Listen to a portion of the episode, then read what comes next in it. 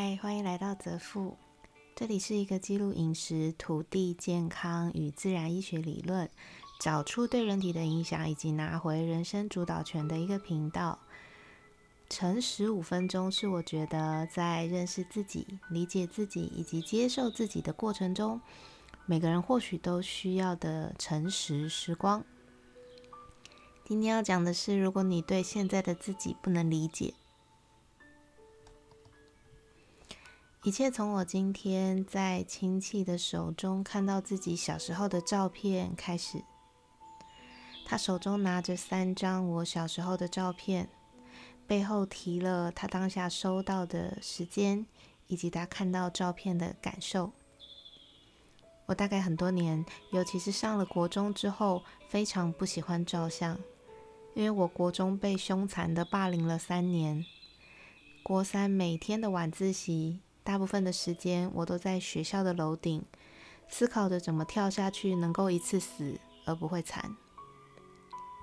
我母亲在这三年完全不知道我被欺负，只是一直责备我总是花零用钱，而不知道我都是拿来换我的脚踏车坐垫。你会问我为什么不说？因为我曾经让他发现一次我满身脏污的回家，他只说我是不是做人失败。所以得罪别人，从此我便绝口不提，然后一心在想我到底做错什么，我母亲这么的厌恶我。但是我今天看到自己小时候三至五岁的照片，突然发现，原来我在孩子的时候就这么的有自信，有自信的走着，叉着腰，每一张照片有自己的表情，还会翘二郎腿深思。在秋千上大笑。原来这些自信与快乐的勇气，我与生俱来，却被我母亲以及同才的霸凌下完全抹灭。看到这些照片，现在的我充满力量跟感激。这可不是讲讲而已哦，我很谢谢亲戚们像宝贝一样的保存的这么好，谢谢自己当年没有就这样跳下去。当然，我不会谢谢我母亲如此可怕的对待我至今。但是我知道，因为有那样的过往，才有现在的我，甚至未来那个更美好的自己。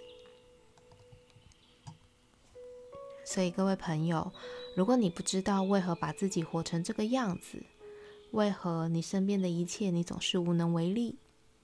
假设你童年的时候那些照片还留着，或许回头去把它们翻出来。我相信你会看到那个全然有力量的自己，你无所畏惧，你放声大笑，你不介意他人眼光，你不需要满足任何人的期待，你就是在当下快乐，当下活着，感受生命每一刻的礼物。当然，或许也有很多朋友童年的时候未必会这么的开心，那没关系，你还有这里。